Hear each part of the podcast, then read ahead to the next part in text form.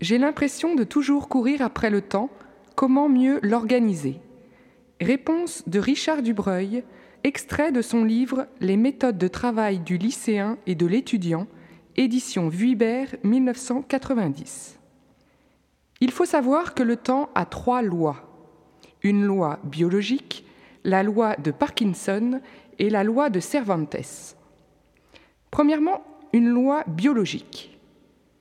En 24 heures, l'activité humaine subit toutes sortes de fluctuations.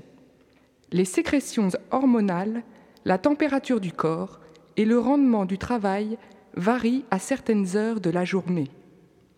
Des savants ont observé que les performances intellectuelles sont maximales jusqu'à midi, puis qu'elles déclinent jusqu'à 15 ou 16 heures pour remonter ensuite et connaître un nouveau maximum entre 17 et 21 heures.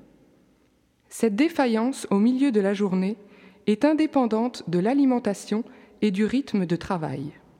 Deuxièmement, la loi de Parkinson.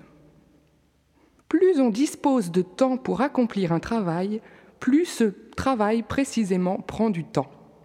L'expérience montre qu'un travail pour lequel on ne s'assigne aucune limite a tendance à traîner et n'est parfois jamais achevé.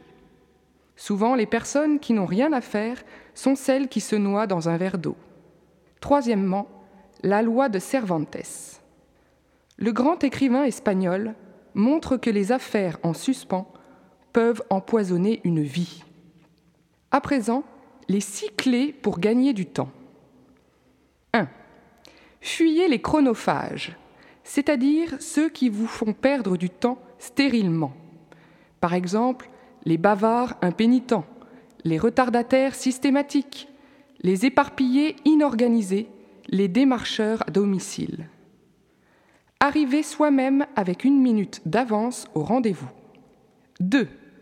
Redéfinissez périodiquement vos priorités en résistant à la tentation d'entreprendre trop de choses à la fois. Veillez à proportionner vos aspirations à vos aptitudes.